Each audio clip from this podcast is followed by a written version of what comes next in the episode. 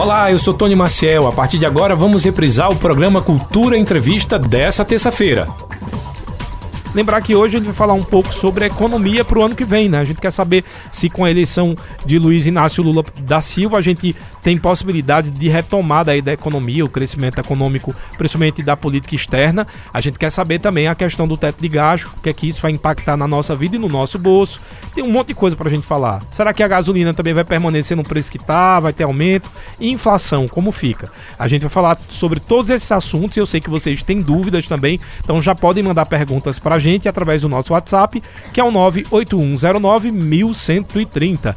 Antes da gente apresentar o convidado, eu apresento para você os patrocinadores. Cultura Entrevista. Oferecimento. Sismuc Regional. Seja sócio e usufrua de assistência médica, psicológica e jurídica. Odontologia, oftalmologia, além de convênios com operadoras de planos de saúde e lazer. Sismuc Regional, Rua Padre Félix Barreto, número 50, bairro Maurício de Nassau. Fone 3723-6542. Vida Eco Enxovais 41 anos. Aproveite o Black Friday. Lençol com elástico casal por R$ 39,90. Travesseiro Altenburg por R$ 22,00. E muitos outros produtos com descontos de 30, 40 e até 50%. Comemore e compre os presentes de Natal. Vida Eco Enxovais. Avenida Gamenon Magalhães. Final de ano de muitas ofertas na Farmácia Oliveira. Lenço umedecido por amor por apenas R$ 4,99. Ligou, chegou. 98106-2641. Farmácias Oliveira, Avenida Gamenon Magalhães e no bairro Santa Clara, em Caruaru. Casa do Fogueteiro e Utilidades. Tem novidades todos os dias. Rua da Conceição Centro. WhatsApp 9 8178-7512 e nos siga nas redes sociais, arroba Casa do Fogueteiro. Cicatriza Caruaru, clínica especializada no tratamento de feridas, úlceras varicosas e arteriais, pé diabético e lesões de difícil cicatrização, curativos especiais e cuidados podiátricos. Cicatriza Caruaru. Ligue 98212 5844 Rua Saldanha Marinho, 410, bairro Maurício de Nassau. Agora sim, vamos falar sobre economia, para a gente ter uma noção de como vai ser esse cenário econômico. Aliás, é muito importante que a gente tenha noção de muitas coisas, né, para que a gente já possa se programar. Afinal de contas, economia também é planejamento para a gente falar sobre isso. Eu estou recebendo mais uma vez aqui o nosso sócio da, da Rádio Cultura, o economista Renato Chaves. Renato, seja muito bem-vindo, boa tarde. Boa tarde a todos, boa tarde a todos os ouvintes. Sempre um prazer estar aqui. Sócio, é? É hum, sócio. Vou cobrar, viu? Eita, não posso nem dizer isso, senão o Júnior Almeida vai dizer, já não chama mais. é, porque o Renato sempre está aqui, todas as dúvidas que a gente tem a respeito da economia, inclusive nas eleições, esteve aqui acompanhando com a gente também os resultados. E a gente vai falar também sobre isso. Aliás, eu já queria começar é, na, no, na nossa. Acho que no nosso último bate-papo é, foi levantado muito essa questão da retomada econômica do Brasil para outros países, né, da economia internacional. E aí, vamos agora com outro cenário, já Lula eleito. Eu queria saber se acha que realmente o que a gente estava debatendo naquele programa, que existe uma esperança muito grande desse mercado crescer, isso é realmente uma realidade, Renato, ou não é tão simples como a gente imagina? Assim, é, é, em, é em, parte realidade, né? Vamos, vamos, vamos começar tentando fazer análise da situação atual. O que, é que a gente tem agora? Aqui dentro do país é uma casa relativamente arrumada e um relatamento com muitas aspas, mas que podia estar muito pior, vamos dizer assim. Então a gente teve um gasto absurdo em 2020, mesmo no meio da atual gestão, e desde lá para cá ele está tentando se virar nos 30 aí para não entregar um país pior do que ele recebeu. Tem tido certo, é certo êxito, né? O desemprego tem caído, está abaixo dos 10% já finalmente. A inflação não explodiu, como muita gente achava que ia acontecer, porque Brasil com juros, juros a 2%, né? Que estava em 2020, era irreal.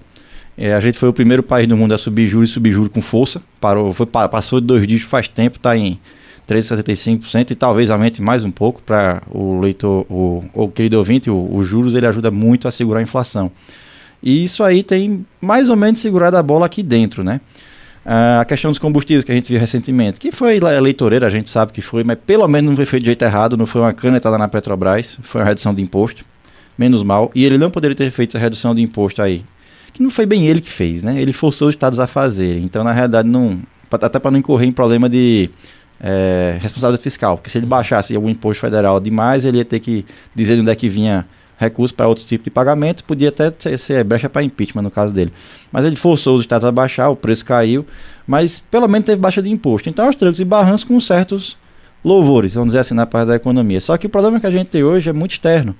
Então, depois da desorganização econômica que o Covid provocou, né, que foi, não foi e tá voltando, né? A China de novo aí com lockdown. É, é difícil já... saber se isso realmente é um problema de saúde na China, sinceramente. Das notícias que eu acompanho Não, eu de lá. É um problema econômico mesmo. Não, é, das notícias né? que eu acompanho de lá, eles estão usando muito isso para controle social. Então vamos dar lockdown da gente quer, aquela coisa toda, a política hum. Covid zero, né? Isso prejudica o mundo todo, porque a fábrica do mundo ainda é a China, no fim das contas. Mas o ponto é.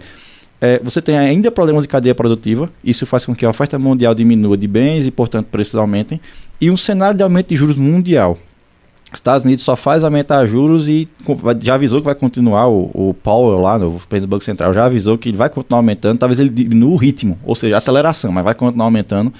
Porque lá ainda está quase a pleno emprego. E quando você aumenta muito juros, aqui para o querido ouvinte entender, o americano ele funciona assim: quando ele aumenta muito juros, ele desestimula grandes empresas que precisam muito de capital financiado a ir atrás desse capital, porque vai ficar caro. Se ela não tem tanto capital, ela vai ter que começar a demitir. E quando você tem demissões, você tem menos gente com dinheiro, você tem menos gente consumindo, você tem menos demanda, você tem menos pressão nos preços. É um dominó derrubando o outro. Então, uma coisa é aumentar os juros para segurar um pouquinho os investimentos, não fazer com que as pessoas queiram gastar tanto. Outra coisa é o que o Estado está fazendo efetivamente agora, que é destruição de demanda. Se a gente não pode aumentar a oferta de bens por causa de problema na cadeia produtiva, vamos destruir demanda para segurar os preços. É assim que estão funcionando agora. O que seria essa destruição de demanda para o ouvinte de casa entender? Gente não tem dinheiro para comprar. Então, quando você aumenta muito os juros, você enforca as empresas que precisam muito de dinheiro financiado. Essas empresas não vão mais contratar, pelo contrário, vão começar a demitir. Vai ter menos gente assalariada, menos gente com dinheiro. Menos gente com dinheiro, tem menos gente consumindo. Menos gente consumindo, tem menos pressão inflacionária, porque tem menos gente demandando. Entendi. Então, você não pode aumentar a oferta. Tá bom, então vamos diminuir a demanda. Porque o que o Banco Central tem que fazer é segurar a inflação, custo e custar. Não é, não, isso não é isso não é prazeroso de jeito nenhum, é muito dolorido, inclusive.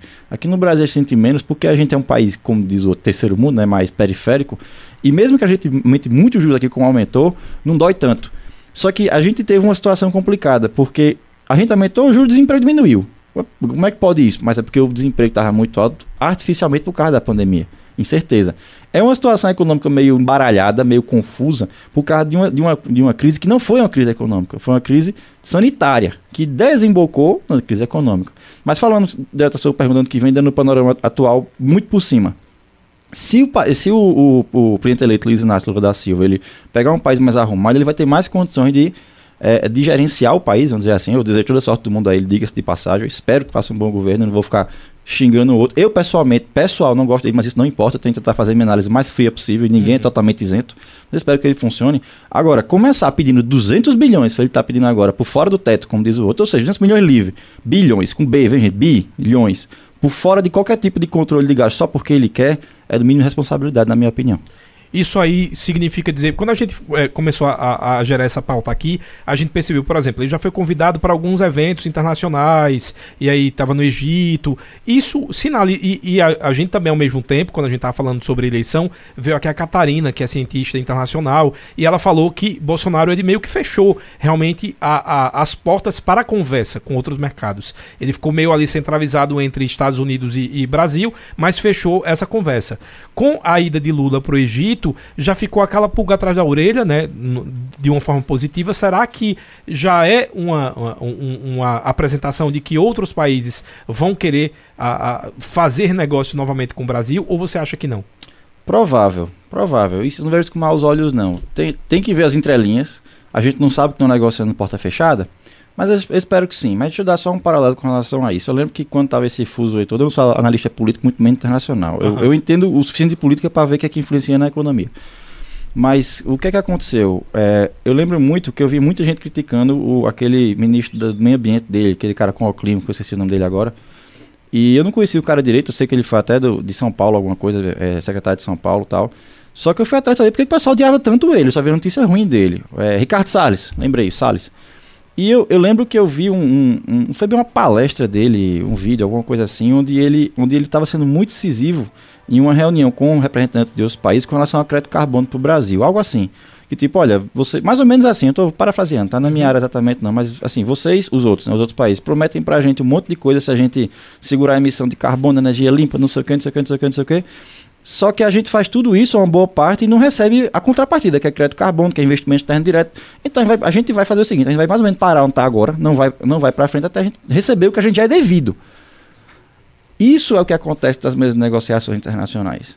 Na mesma é, negociação. venha nós nada de vosso reino. É, pois é, mas quando a gente fala de negociação internacional, minha gente, a gente tem que entender o seguinte: político, ainda mais quando está da economia, é muito pragmático. Principalmente quando tem interesse em jogo. Então, é muito bonitinho saber que a gente está tentando fazer com que as calotas polares não derretam. É, lindo. Mas na hora da, da, negociação lá é grana, meu amigo. E grana não é só dólar e real, não. Dólar, é, grana é crédito carbono, é favores. É tudo isso aí que está junto. É difícil de medir isso, ainda mais na conversa. Só que a gente ficar só levando de fora sem dizer nada, só recebendo, ah, desculpa, a gente está fazendo errado, também não funciona. Você vê aí briga entre Estados Unidos e China, briga de cachorro grande, como é que é. Não tem duas economias do mundo que dependam mais uma da outra do que Estados Unidos e China. E ainda assim estão brigando a ponto dos Estados Unidos agora, o Biden passar. Um, é, primeiro, proibir algumas empresas chinesas como a Huawei de fazer o 5G nos Estados Unidos. Por quê? Segurança nacional, medo de segurança nacional apenas. E agora, sanção para a China produzir chip, porque acha que ela vai usar isso para fim militar. Os caras estão lá se estapeando por baixo da mesa e trocando é, é, aperto de mão por cima da mesa, que são os acordos internacionais de comércio. Isso é briga de país grande, isso é, isso é briga de interesse do jeito certo, vamos dizer assim, para falta de um termo melhor, de, de, um jeito que funciona. A gente vai querer o que a gente quer, mas também não vai querer que você passe da gente em outro lado. E aqui no Brasil a gente só fazia, para assim dizer, abrir as pernas, também não é legal. Agora, o Bolsonaro, de fato, por muito a, a, alinhamento ideológico, pode deixar na mesa alguns ganhos com outros países, que eu acho que foi necessário, para dizer o mínimo também, né? Para a gente falar agora um pouco sobre. A gente está falando sobre economia internacional, mas obviamente quando se estava falando na eleição aí Bolsonaro versus Lula, existia pelo menos uma promessa muito grande do candidato, que agora é presidente eleito, é, Luiz Inácio Lula da Silva, de falar da economia doméstica. Falou muito da brincadeira, né, de vamos voltar a comer churrasco tudo mais. Significava dizer que era uma esperança para impulsionar essa economia doméstica. Isso é possível?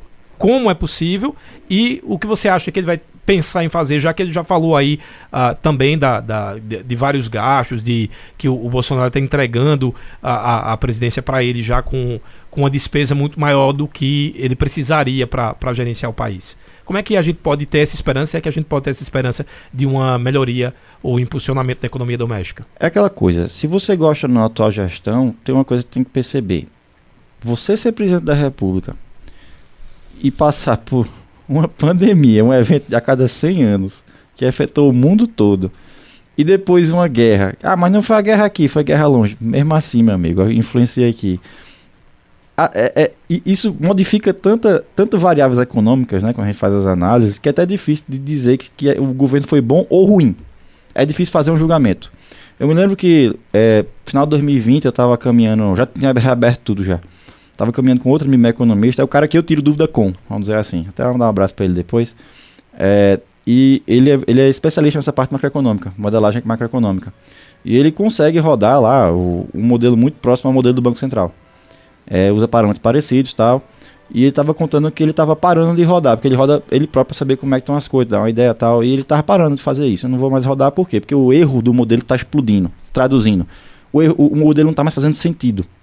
Por quê? Porque a situação que a gente está é atípica a um ponto que o que está sendo feito agora, o que o governo faz normalmente é reativo a alguma coisa. Então vamos tentar melhorar a inflação porque a inflação subir, vamos ser reativos. Nesse caso está sendo ativo, está tentando fazer as coisas meio que sem contrapartida. Então vamos, vamos, vamos se virar agora, no que tem para agora, na época, né, 2020, depois a gente vê o que acontece. Isso aconteceu, economicamente falando, 2020. Foi um tatear no escuro, por assim dizer. Ele parou de rodar.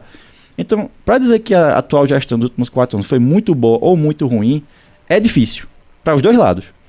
Agora, se você julgar só como ela terminou, ou seja, como é que a gente está chegando agora em 2022, ela pelo menos não foi catastrófica. Não estou dizendo também que foi ruim. Uhum. Então, passar por dois eventos desses e ainda, por exemplo, entregar a taxa de desemprego abaixo de 10%. Entregar o primeiro ano que a gente vai ter pelo menos um pouquinho de, de esperar primário, apesar de isso ser por via de inflação também, né? Aqui dentro subiu muitos preços aqui dentro. É, a inflação por si só subiu, mas também não explodiu. Subiu, chegou no ponto e voltou. O juros não precisou ir parar em 25%, 50%, feito tá na Argentina, para segurar é, a inflação. Então, assim, eu julgo que pelo menos a bomba não explodiu. Pelo menos isso. Eu espero que o próximo governo saiba manter isso daí. Mas, repito, começar pedindo 200 bilhões fora do teto, não acho uma boa ideia. Tem aqui muitas perguntas já dos nossos ouvintes e a maioria está querendo saber a respeito aí dessa baixa no combustível, se isso vai pesar no nosso bolso ainda esse ano, se você acha que a gente vai pagar a conta no próximo ano e se realmente essa baixa é uma baixa ou foi só uma retirada para que se pague depois. Vamos começar pela última, né? Posso morder minha língua, mas é isso que está passando agora. Como foi que baixou o preço do combustível? Não foi do jeito errado. Qual é o jeito errado? Canetada na Petrobras. Olha, você tem que comprar lá fora caro e vender aqui barato e se vir com preju. Grosso modo. Está errado. Uma empresa funciona Em outras assim. palavras, é compra por 50 e vende por 45 e depois a gente tira esse prejuízo. É, não, é compra por 100 e vende por 10 mesmo. Entendi. Mas isso aconteceu. A Dilma fez isso. É, uhum. Meteu caneta lá dentro, segurou o preço aí pronto até se reeleger. Mas isso aí é outros 500. E aí você vai gerar uma dívida para Isso ferra a empresa. empresa, como ferrou, deu problema de corrupção depois. Vamos entrar nesse buraco não. Mas qual o jeito errado? Mandar a Petrobras segurar preço. Se tem uma coisa que o fim dos anos 80 ensinaram ao Brasil é segurar preço não adianta. Quem é mais velho lembra disso. Não queira voltar para isso. Isso serve para qualquer bem na economia, viu? Não é só seu macarrão lá no mercado, não. Petróleo também. Então, qual outro jeito de baixar? Bom, vamos ver o que é que constitui o preço, do, o preço da gasolina na bomba final. Peraí, tem 30% de ICMS aqui. O que é, que é isso? Ah, não, presidente, você não pode mexer nisso. Só pode mexer isso os estados. E muda de cada estado para estado. E tem mais, é uma das principais fontes dos estados. E agora? Você vai negociar estado por estado para baixar o preço, porque quando o preço do combustível muda, é culpa do presidente. Porque o presidente tem a Petrobras na mão e pode mexer. Repito, jeito errado. E o ICMS é culpa dos governos, dos governos estaduais, que pode ser imposto sobre imposto, porque o, o, o preço é, form, é, formar, é o ICMS aplicado em cima do preço médio ponderado final, que é, pego na, que é medido na, na é, na refinaria, mas quando chega na bomba é outra. É uma bagunça fazer o preço do combustível aqui dentro. É um negócio bem complicado. Ainda tem a margem dos postos, tem, tem um monte de coisa dentro. O que é que ele pensou? Vamos fazer o seguinte: eu vou passar uma PEC, foi uma PEC, projeto de emenda da Constituição, para mudar a categoria do bem combustível, do bem gasolina, para efeito de imposto. Ou seja, agora ele passa de um bem supérfluo para um bem, é, se não me engano, indispensável. O nome, um bem é, basal, uma coisa assim, um bem indispensável. Só que bem essa categoria tem um teto de ICMS, que é 18%. Então é que ele faz? Ele não mexe, não chega no Estado e pede para o Estado baixar o imposto. Nem ele próprio chega de ser uma baixa e baixa. Ele muda a categoria do bem e isso, a, por causa disso, a Constituição, que agora vira lei, manda esse bem só ter esse limite de imposto. Aí todos os estados têm que assumir, e como passou aqui em Pernambuco, na Alep, aprovar um projeto dentro também do estado para diminuir o ICMS dos combustíveis. Isso baixou o preço dos combustíveis com força. Convenhamos que o, o barril de petróleo. Isso, mas isso endivida o Estado? Porque mu muitos Pode. governadores disseram tudo bem. Se a gente baixar mais, de onde vai vir esse dinheiro que a Pode. gente espera? Pode, eu vou chegar nisso agora. Você está muito perspicaz, Gostei de ver, está prestando atenção. Parabéns.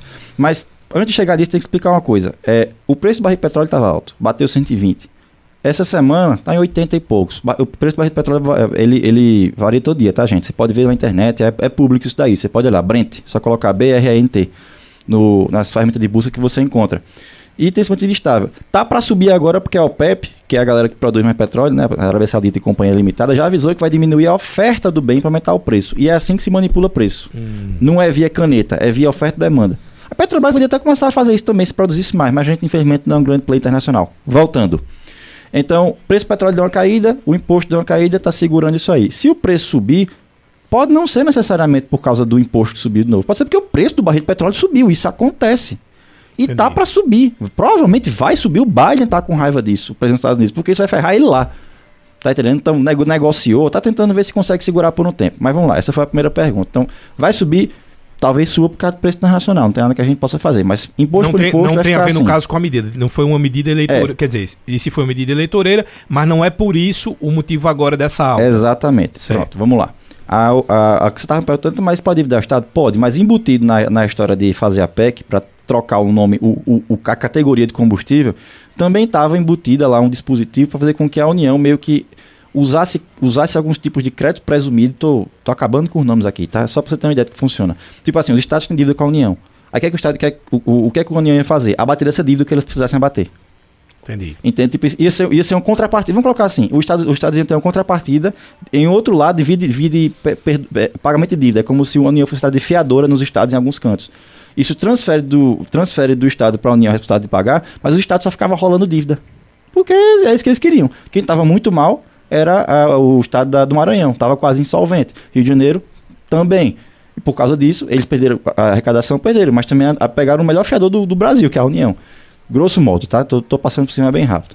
A questão de aumento de preço do ano que vem. Olha, essa guerra aí que está acontecendo está influenciando o mundo todo. Prejudicou a parte de combustível. A Europa está morrendo de frio por causa de gás natural que não estão recebendo. Isso é um problema para o inverno deles muito grande. A ponto de fazer o seguinte: não, a priori a gente faz a sanção na Rússia. Não, não pode comprar a Rússia, a Rússia é malvada. Aí passa 4, 5 meses que essas histórias saem um pouquinho da mídia, que chega a Copa do Mundo. Não, foi o seguinte: vamos negociar. A gente bota um preço máximo no teu combustível, a gente compra. A Rússia não está gostando muito disso, mas também está precisando de grana. Se não tá bom, vem no pedaço. Aí fica aquele sujo falando mal lavado, dito não dito, e acabam pegando um pouquinho fica, mais de combustível. aquele mercado, digamos, por baixo dos panos. É, porque assim, é muito fácil dizer a Rússia é malvada, ou o que é que seja, e é agressora, e provavelmente é agressora mesmo, mas não vem ao caso do ponto econômico, e depois dizer, não, mas peraí, por que, que minha conta de energia está subindo? Ora, é por causa disso, pô. Nem Entendi. tudo é só bom e só ruim, por isso que ser economista tem que ser muito pragmático. Tinha terceira, uma terceira pergunta com relação a isso? É, referente ao ano que vem, se você acha que vai ter realmente um boom, né? Porque a gente falando de aumento, aumento você está falando é, relacionado ao, ao mundo todo, que é aquilo que a gente já, já espera, obviamente, como tem aumento em todos os outros produtos, mas só tem um boom, porque a gente quase chegou a 10 reais. Hoje o combustível você chega ali 4,65, menos de 5. São... Você acha que isso corre o risco de, sei lá, 2023, Pode 10 correr, pela terceira, pela terceira perninha que eu não falei ainda. A primeira é imposto, que é uma boa parte do preço do combustível é imposto, é federal e, na, e estadual. O segundo, o preço internacional do barril de petróleo, que varia e variou muito por causa da guerra, explodiu. Você, é, é, repito, querido ouvinte, vá na internet e veja o histórico de preço do barril de petróleo, digite Brent e procure algum gráfico que você veja isso aí, tá bom? A última vez que teve um pico desse, ah, sabe quando foi a última vez que o, que o o petróleo chegou a 120 dólares o barril, que foi o pico que chegou agora, que todo mundo estava reclamando que a gasolina estava quase 8 reais. 2008. Tava 8 reais na bomba, 2008. Tava não, não foi? Tava quanto? Dois e pouco. Por quê? Por causa do terceiro ponto, o dólar. Hum.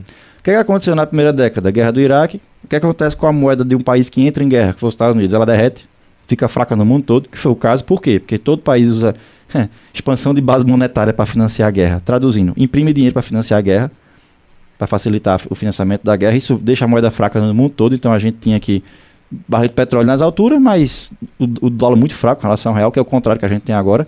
Então, o, o terceiro problema tá, se a questão fiscal aqui dentro, voltando um pouco mais da nossa conversa, esses 200 bilhões passar, por exemplo, isso prejudica a questão fiscal aqui dentro. Deixa o governo mal visto, vamos colocar dessa forma.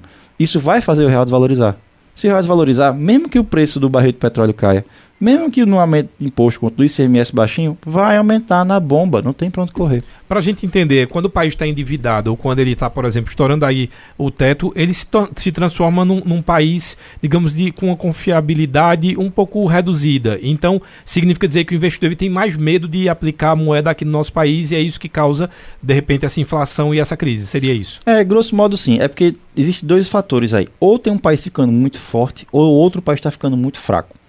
Uh, por exemplo, quando o dólar estava baixinho aqui dentro, não era o Brasil que estava fortão. Se bem que a gente estava até indo bem por causa das commodities, mas outros 500.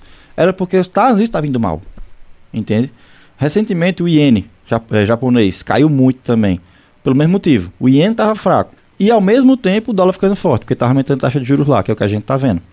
Então, quando a gente olha aqui para dentro principalmente nessa, nessa situação de combustível, aqui dentro importa menos do que lá fora, mas ainda tem um peso. Só que o principal peso é a influência que o governo tem na confiabilidade do país como um todo, né, para investimento, e portanto na moeda dele.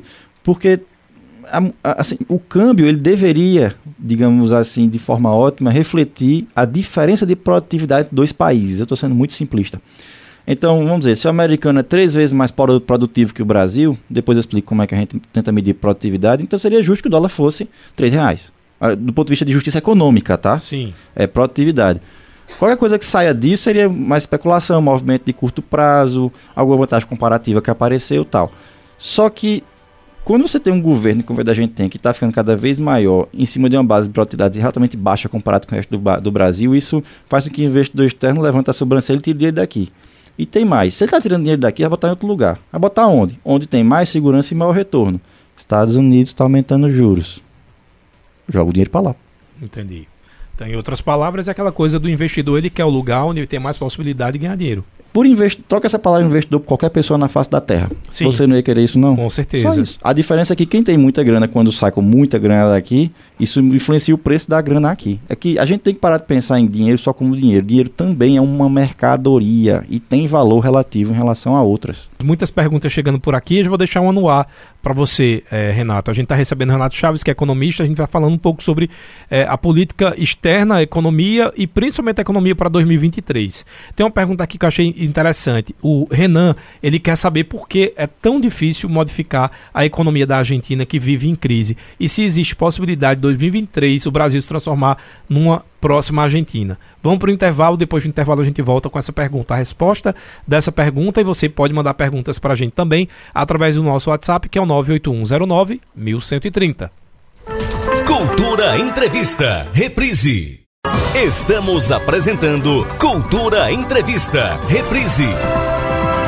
Estamos de volta com Cultura Entrevista, hoje recebendo o Renato Chaves, que é economista, e estamos falando aí sobre, obviamente, economia e para 2023 mas como a gente está chegando aí no final de 2022, já foi perguntado aqui a respeito do combustível, será que o combustível vai aumentar até o finalzinho do ano? Já tem muita gente perguntando outras uh, demandas que eu vou estar tá passando agora para Renato. Você sabe que esse é o momento que vocês ouvintes é que mandam no programa fazendo as perguntas de vocês. Eu tinha deixado uma pergunta no ar do Renan da Rendeiras. Ele falou a respeito da economia da, da Argentina. Os questionamentos dele é por que ninguém consegue dar jeito? A Argentina parece que vive em crise e se existe essa possibilidade de 2023 o Brasil se transformar economicamente em uma Argentina.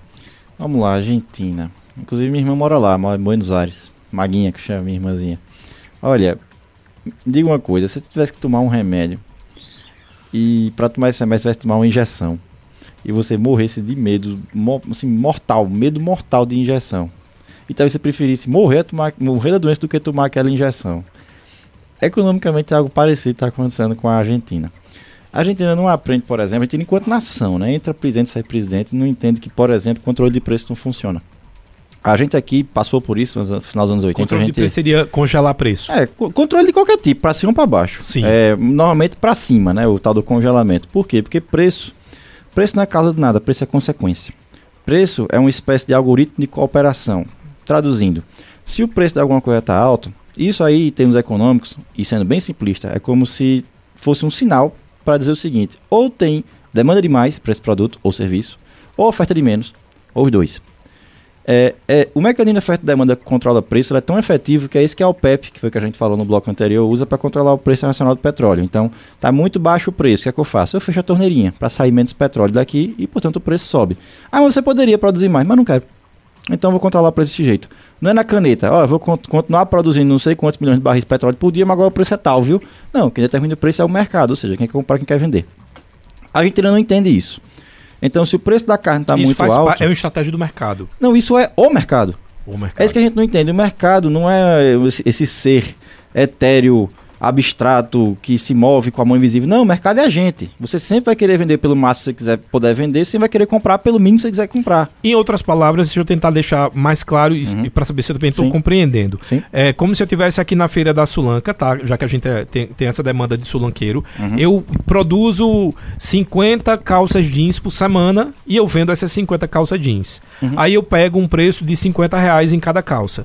Só que aí eu digo, eu não quero fazer 50, tá me cansando e eu acho que vou continuar com esse, com esse cliente me comprando. Vai comprar as, as 50. Então o que eu vou fazer? Eu vou fazer só 25, mas vou vender pelo dobro do preço. Porque eu sei que aquele que leva 50, ele, pela necessidade do produto de revenda, vai acabar me comprando essas 25 calças pelo dobro do preço, porque para ele é melhor ter do que ficar sem um produto. Sim, agora veja, veja o caso contrário. Você, você fez 25, então agora vai ter pelo dobro do preço. Isso. Aí você chega e diz, não, só quero 10. Entendi. Isso é o mercado em ação. É exatamente isso daí, oferta e demanda. Entendi. Tá bom, durou o preço, eu só quero 10% agora, que só, só o que eu posso, só o que eu preciso. Eu pensei melhor, não importa o motivo. O que importa é, agora eu só quero 10. Entendi. Isso é que preço, preço funciona assim. Aí lá na Argentina faz o quê? Não, o preço da carne está muito alto, então vamos fazer o quê? A partir de agora não pode mais exportar carne. O preço da carne aqui na Argentina está muito alto. Os produtores agora. É culpa dos produtores. Ah, outra coisa, cuidado com esse negócio de procurar culpa. Viu? É culpa do, do burguês, é culpa do empresário. Muito cuidado com isso, viu? Não vou entrar muito nisso, não. Vamos voltar. Mas por quê? Vamos é... entender. é porque aí eu estou entrando mais na parte. Deixa, deixa eu ter um exemplo anterior que eu explico. Então, não pode mais exportar, tem que vender aqui dentro. Aí o produtor pode acabar tendo que vender a um preço dentro do, dentro do, do país que pode não valer a pena para ele. O que acontece com o produto? Some da prateleira. A gente viu isso nos anos 80. Uhum. Quando você bota, estipula um preço máximo que não compensa a produção, a produção não acontece. Acontece acontecer aqui no Brasil da Polícia Federal atrás de boi no pasto. Isso é ridículo. Isso quer dizer que você não está entendendo como é funciona a economia. Você está querendo consertar um problema usando a ferramenta errada, para dizer o mínimo. Entendi. Tá bom? Quando você vai procurar quem é o culpado do ponto de vista econômico, você está usando o padrão de justiça errado. Esse é o problema. Quando você fala justiça social, você está querendo dizer uma coisa. Quando a gente vai, vai falar de justiça econômica, se é que existe esse termo, é outra completamente diferente. A gente estava comentando aqui em off, né, Tony, que o que danado quer dizer justiça quando a gente fala de economia. Justiça em economia é mais simples do que de forma geral. Quer dizer o seguinte: se eu produzir, eu tenho direito àquilo do que eu produzi e poder comercializar aquilo dali. Então, se eu for mais produtivo, grosso modo, então eu tenho mais direito do ponto de vista social, não dizer social, de, de, de justiça, tentando ser bem simples. Econômico do mesmo. que os outros. Então, vou usar um exemplo para extrapolar. O, o querido evento deve conhecer o tal do Bill Gates, né? Foi o Sim. cara que fundou aquela empresa Microsoft, que fez o Windows, sistema operacional que tem trocentos bilhões por todo no mundo. Pare para pensar. O mundo todinho usa o, o, o produto que ele criou. Tem outros, eu sei, mas vamos usar só ele de exemplo. Quanto esse cara não contribuiu para a produtividade da humanidade? Sim. Certo? Ou seja, quanto que a produtividade dele, ou dele, do time dele, da empresa dele, quem quer que seja, mas vamos dizer dele, contribuir para a humanidade como um todo. É justo, olha o termo que eu estou usando, é justo ou não é esse cara ser um multibilionário? Quando você parar pra pensar desse jeito, faz sentido. Para o mercado, vamos lá, para a gente não ficar na, na coisa do social. Hum. Para o mercado econômico, em outras palavras, é se eu faço 50, eu tenho o direito de ganhar mais do que quem vai 25 ponto. Independente de, do, do, do outro ter uma máquina melhor ou pior. É quem faz, não, quem é, produz é mais. mais. Não é nem quem produz mais, é quem é mais produtivo. Certo. Produtividade é conseguir mais ou menos fazer ter mais resultado, o que chama em inglês output, né? Ter mais produto, produto, produção de serviço ou bem, quer que seja, com menos recursos. E a humanidade ficou rica de forma geral por causa disso. O problema da modernidade não é, não é necessariamente é, é, desigualdade de renda. Desigualdade de renda é ruim e pode estabilizar o sistema. Dizendo que é bom, não. Mas o problema da humanidade sempre foi pobreza. Eu já dei o um exemplo aqui na rádio. Você está escavando uma casa lá, o que parece uma casa antiga lá em Israel. Aí você vai escavando, tem uma parede, tem um pedaço de jarro aqui ali e tal. Você fala, isso aqui é uma casa. Como é que eu sei que isso era uma casa de um cara muito rico naquela época? Porque dentro da casa tinha um banheiro. Hoje pra gente é trivial ter, um, ter, ter saneamento básico em muitos cantos, eu sei que muita gente não tem, mas é quase trivial. Antigamente era coisa de gente muito rica. Tá entendendo? Ter a quantidade de, de, de, serv de serviço, não, de, de, de, produtos de alimentícios no mercado, só você ir lá e pegar, grosso modo. Tem muita gente que não tem, eu sei. Mas só de ter essa possibilidade, a gente já é muito mais rico do que a gente era. O problema hoje é pobreza de forma geral, mas apareceu um problema novo, que é desigualdade. Mas vamos, Vamos voltar para a questão que a gente estava antes, que eu falei, o, problema da Argentina, que é uma coisa com a Argentina. A Argentina não aprende que algumas coisas econômicas elas doem para ser implementadas, mas elas funcionam no longo prazo. A gente passou por isso, aprendemos a lição e em grande parte a gente implementou. Então a gente teve essa questão isso no aí. O plano real, por exemplo? O plano real foi, o, foi, foi o onde culminou, vamos dizer assim. Foi, não, vamos botar um negócio para funcionar agora e pronto. O que foi melhor do que o plano real, até, que é o que a gente fala depois, foi o tripé, tripé macroeconômico, que tem tanta economista falando mal que é o quê? Meta de inflação, superávit primário e, e, flutu, e, e, câmbio flutuante. Câmbio flutuante por quê? Porque não adianta controlar preço de nada, nem de moeda. O que é o câmbio? É o preço da sua moeda com relação às outras. Lembra que eu falei que preço é consequência? Preço Sim. da moeda também. Superávit primário é o quê? Não vamos deixar a dívida pública interna crescer. Ou seja, vamos, a gente paga só juros, no mínimo só os juros e a dívida não cresce, já é alguma coisa. A gente que entende de investimento entende disso. Se você puder também pagar o juro de investimento, ou seja, o investimento não ficar mais caro com o tempo, ele cresce sem ficar mais caro, ele pode se pagar. É deixar o governo solvente. E o terceiro é o quê? Meta de inflação. Não vamos deixar a inflação comer tudo, pô. Porque isso não é problema. E no caso, existe a possibilidade da economia da gente virar uma Argentina? Foi a pergunta dele. Pronto, né? Fernando. Olha, sendo sincero, acho que não. Porque existe um terceiro, um outro, terceiro não, outro fator aí no meio que é o do capital institucional, que a, a, a, gente tem um pouquinho, por pior que seja, um pouquinho melhor que a Argentina. O que é uhum. capital institucional? As regras do jogo aqui dentro. Como é que funciona o jogo econômico aqui dentro? É muito muito menos ruim, vamos colocar dessa forma, muito menos ruim do que da Argentina. A gente pelo menos já aprendeu que não adianta controlar preço na marra desse jeito. A gente já aprendeu que a gente precisa de parceiro internacional, nem que seja a China, para comprar um bocado daqui e compra mesmo. É, um, algumas coisas que a gente ainda não aprendeu é, por exemplo, a questão de justiça, justiça do trabalho, salário mínimo, também pode ser um problema. É, salário mínimo pode. Lembra que eu disse que controlar preço não funciona? O que é o salário se não o preço do trabalho? Ah, não, mas de salário de fome e tal, não vou entrar no mérito, mas a longo prazo prejudica a produtividade geral do país. Vamos deixar dessa forma. Mas pelo menos a boa parte a gente já tem. O Douglas Tricolor ele quer saber: dinheiro feito no Banco Central, é, esse papel, no caso, tem um certo limite de notas para serem é, feitas? O Banco Central ele estima quanto, que é a casa da moeda na realidade, né? Ele estima quanto de dinheiro fixo será necessário para a economia. Porque assim, a maioria esmagadora da grana que circula por aí na economia é disto numa tela, é computador. Na prática, porque uma coisa é o troco que a gente vê na feira, os feirantes aqui em Com o Pix isso tem comércio, tem, o Pix tem, aumentou ainda tem, mais isso né? daí. Só que dinheiro pesado mesmo nesse Brasil, minha gente, é crédito, é investimento longo prazo. É dinheiro que nem existe, nem, nem existe ainda, vamos nem dizer assim, na moeda, né? grosso né? modo. É, moeda moeda fí física é só para transações correntes imediatas. A grana pesada mesmo, que é investimento, é disto numa tela. É só contabilidade. O Maviaério Barbosa está colocando é, quer saber sua análise a respeito do combustível. Ele disse, é, de acordo com sua análise, se você acha que o preço deveria chegar ao patamar de 8 ou 10 reais. Outra pergunta. Só exigir do Estado para mexer nos impostos não seria também jogar a toalha para os outros? E a terceira pergunta, qual a sua solução, né, ou a solução que você apontaria para equalizar esses preços de uma forma, de novo, ele usou a palavra justa? É, é como a gente estava comentando aqui, a palavra justa é um problema. Se, imagine, querido ouvinte, que os impostos continuam do jeito que está. Então o ICMS baixou, uh, o PIS/COFINS está zerado, sei lá, vai ficar assim mesmo. Imagine também que o dólar ficou estável por um tempo, ficou aí entre, vamos dizer, 5 e 5,10, mais, mais ou menos aí, grosso modo. E de repente sai de 80 dólares o barril para 120, como estava. Porque, sei lá, o Putin jogou uma bomba atômica em algum lugar lá, um maluco. Isso aumenta 50% no preço internacional do petróleo. O que é que você acha que vai acontecer com o preço aqui dentro? Vai cair? Não tem mágica, não tem conta que fez desse jeito. É um tripézinho que eu dei aqui para vocês entenderem, grosso modo, como funciona o combustível aqui no Brasil, que não falha. Dólar, preço internacional do petróleo e questão de impostos. Tem muita gente criticando o preço internacional porque acha que isso é um problema da Petrobras. Ah, a Petrobras está dando muito lucro e os acionistas, porque o pessoal do mercado financeiro e não sei. Quem fala mercado financeiro e começa a usar a palavra especulador, provavelmente nunca nem abriu uma conta de uma, uma conta numa corretora para ver como é que funciona o mercado de fato. Tá certo? É, quando a gente fala de como é que a Petrobras deveria se comportar com relação ao preço do barril de petróleo, a gente de novo faz entender o que nada é economia, que nada é preço. Então, quando o o preço do combustível aumenta muito nos Estados Unidos, a turma não vai necessariamente para a rua protestar contra o presidente. É quando a inflação, de forma geral, está muito alta que eles vão protestar lá. Obviamente, combustível é um, é um fator e que dói. O pessoal está reclamando nos Estados Unidos do preço do barril de petróleo, é verdade. Não do preço do barril de petróleo, do preço do combustível. Mas eles sabem que não é necessariamente culpa do presidente isso. Mas que o presidente ele podia dar uma mãozinha, que é o que está tentando dar, que é o quê? Falar com quem de fato produz, que é o PEP, para aumentar. Por quê? Porque não pode mais refinar direito nos Estados Unidos por causa das questões ambientais que eu já que ele falei. Peraí. Sim.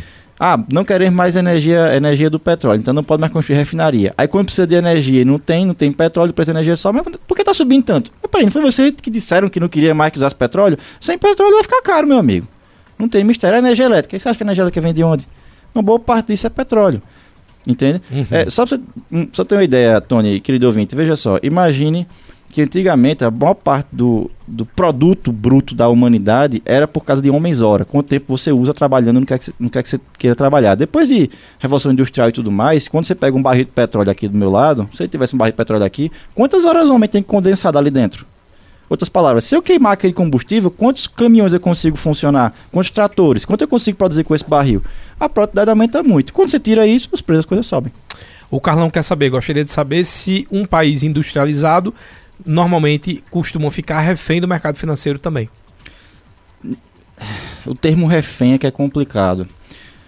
É, eu, eu, não tenho tempo aqui para explicar mais ou menos decentemente o que seria o tal do mercado financeiro. É, essa palavra jogada para cima e para baixo, como se todo mundo soubesse estar tá falando. É, para pensar pelo menos nas palavras mercado, local de transação, e financeiro, moedas. As, a, a, com a economia do jeito que a gente tem hoje, onde se eu quiser comprar uma blusinha, uma blusinha na China, eu consigo, eu tenho que saber quanto é que custa o real em yuan, que é o, a moeda de lá. Mas peraí, é, é difícil fazer uma transação direta. O que, é que a turma faz? Faz tudo para dólar e de dólar para outra. Por isso que ela, ela tem o status de ser reserva mundial de valor. É por causa disso, que ela é um intermédio de compra internacional também. Isso facilitou as transações internacionais, portanto facilitou o comércio, portanto facilitou é, o fluxo de bens e serviços e deixou todo mundo mais feliz. Então a gente pode ter a brusinha da China de boas, por causa do, do mercado financeiro internacional. Não só isso. É, aqui no Brasil, principalmente a, a, nível regional, aqui em Pernambuco, a gente não tem muita noção da importância que é o crédito para investimento. É, é, a cultura do brasileiro é: eu vou juntar, eu vou pegar dinheiro com a minha família e vou começar alguma coisa na feira. No, em boa parte do mundo não é assim. Em boa parte do mundo você vai no banco e você pede financiamento.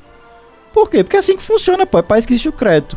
O crédito tem um custo. E boa parte desse custo é por causa de risco. Então você tem que ter um relacionamento com o banco, é, você tem que saber como é que vai funcionar as regras de pagamento, você tem que saber o que é que o banco tem ao lado dele, ou seja, como é que ele pode executar a dívida se você não pagar, o que é que você tem para dar de garantia. Isso é comum no resto do mundo. E aqui, infelizmente, a gente não sabe como é que funciona. Eu sei eu trabalho com isso, com financiamento também.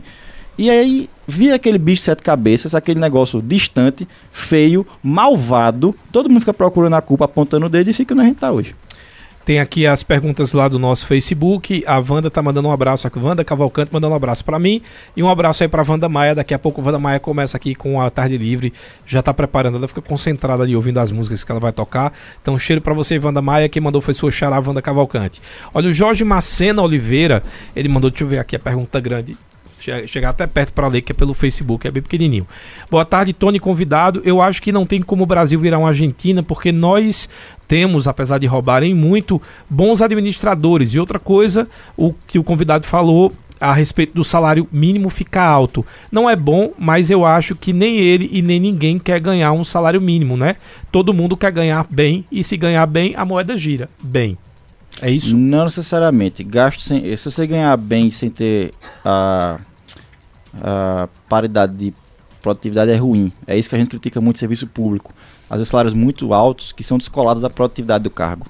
Hum. Isso é muito ruim. É trabalhar, é. trabalhar pouco e ganhar muito. É, é na prática é isso aí. Assim. Ou gerar pouco, pouco retorno para a sociedade, né? Ou pior, hum. cagar regra. Desculpa o termo, gente. Desculpa, desculpa. É, é as forças do hábito às vezes.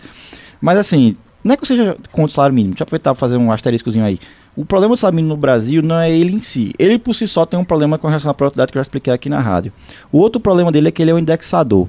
Traduzindo, sempre que ele sobe um ou dois reais, tem um monte de coisa no setor público, principalmente, que, que serve como gatilho para aumentar. Então, vamos dizer, uma aposentadoria, que é uma pessoa que não está nem trabalhando, teoricamente está aposentado, ele tem aumento porque aumentou o salário mínimo. Por quê? Porque o salário mínimo é referência para a aposentadoria. Não, vamos aposentar com 10 salários mínimos, 5, 2. Se o salário mínimo aumenta, tudo isso aumenta junto, né?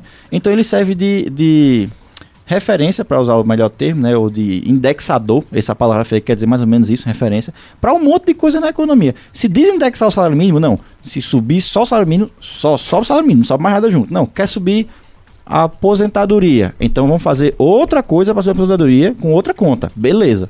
Fosse tudo separadinho, não teria maiores problemas do ponto de vista de contas públicas e subir o salário mínimo. Mas aí o salário mínimo tem outro problema embutido nele.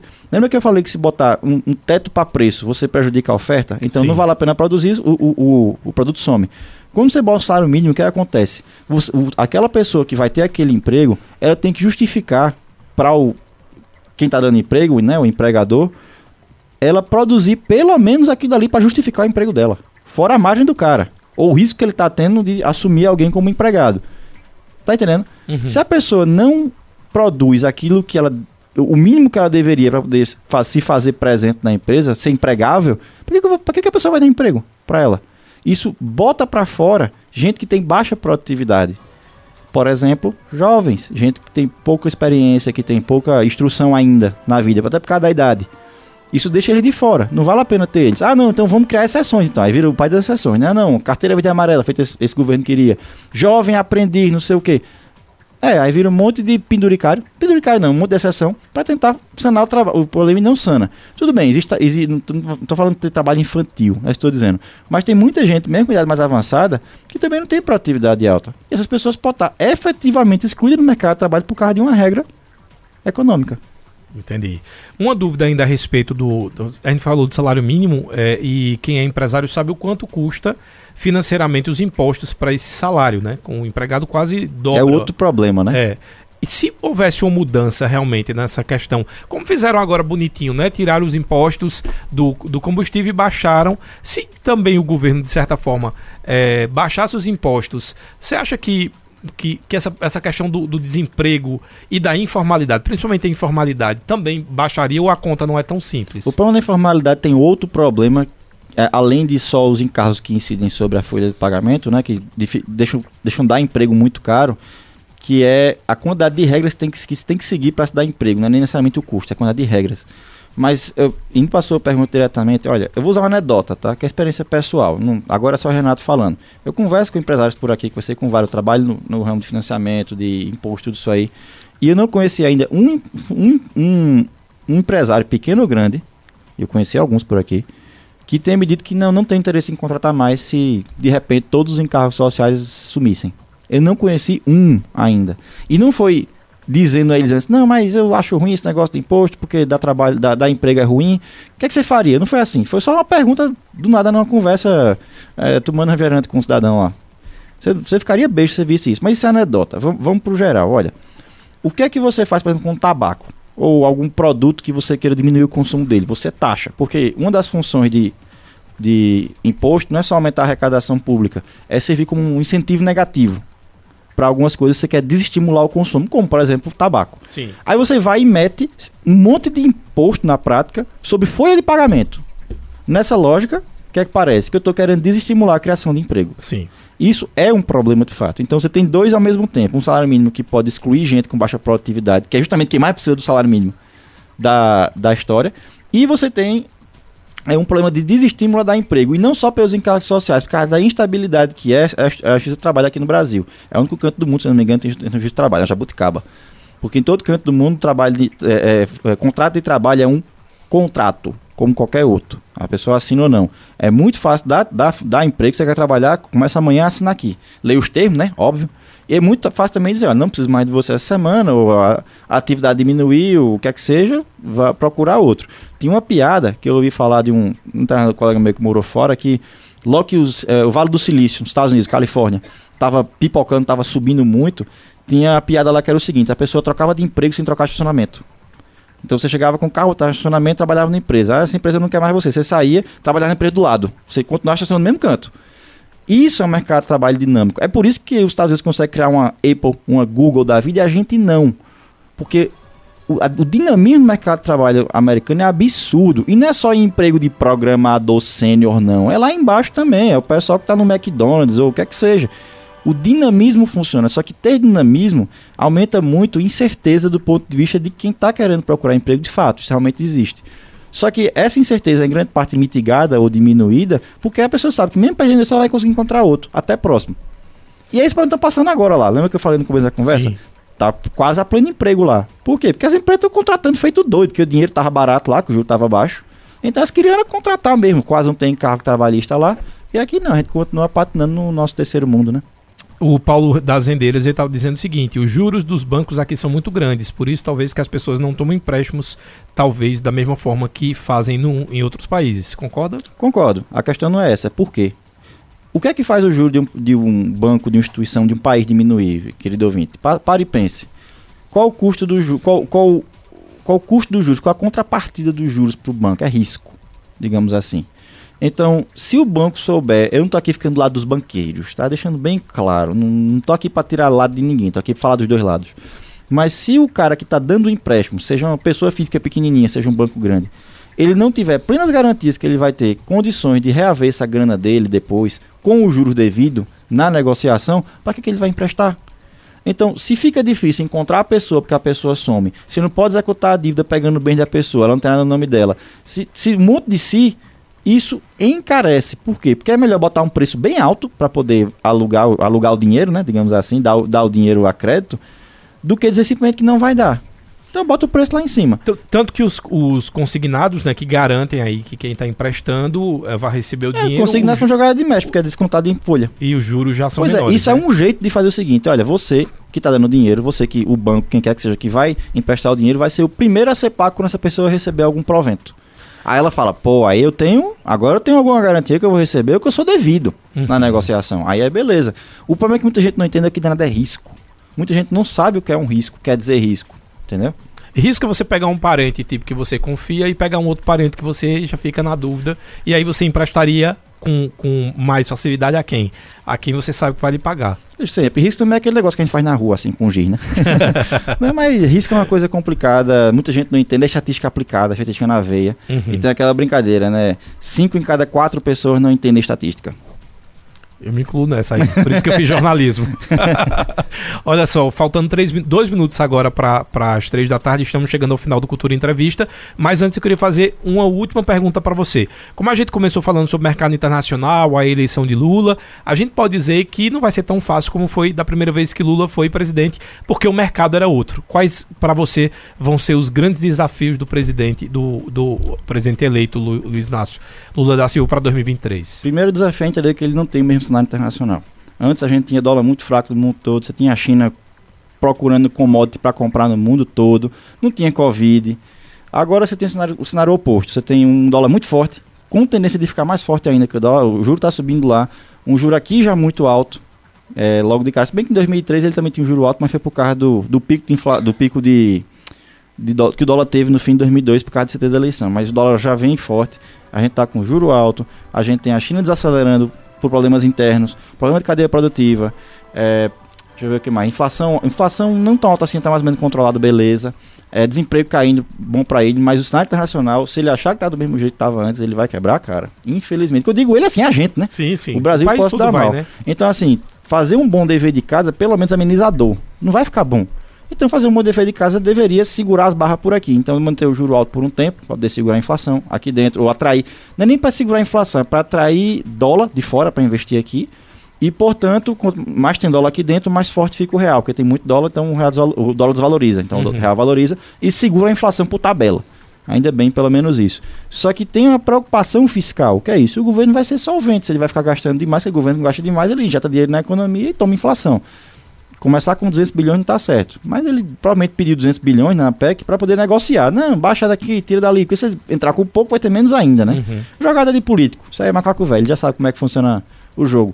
Mas, assim, se ele pelo menos perceber isso, ele pode ter uma situação menos ruim. Porque o próximo que entrasse agora ia ter uma situação estabilizada, porque foi o mérito dessa administração agora esse, esse ano foi isso, não ter quebrado tudo, ter segurado mas não quer dizer que ele pode fazer o que ele quiser e começar a gastar, não. Obrigado aí o Renato Chaves, economista, que esteve comigo aqui no Cultura Entrevista de hoje. O programa é disponível nas redes sociais e também no Spotify assim que terminar o programa. Isso é agora. Cheiro, até amanhã.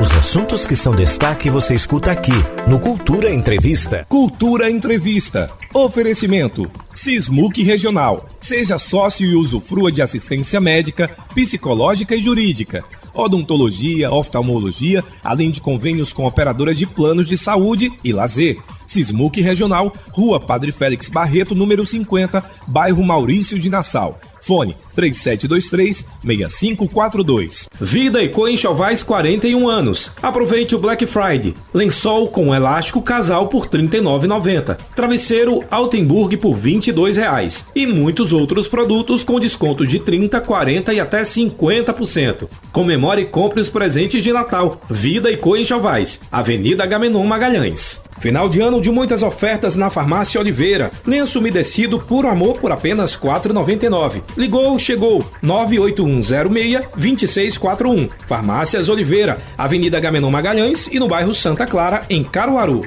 Casa do Fogueteiro e Utilidades. Tem novidades todos os dias. Rua da Conceição Centro. WhatsApp 9 8178-7512 e nos siga nas redes sociais, arroba Casa do Fogueteiro. Cicatriza Caruaru, clínica especializada no tratamento de feridas, úlceras varicosas e arteriais, pé diabético e lesões de difícil cicatrização, curativos especiais e cuidados podiátricos. Cicatriza Caruaru. Ligue 98212 5844. Rua Saldanha Marinho 410, bairro Maurício de Nassau. Você ouviu Cultura Entrevista.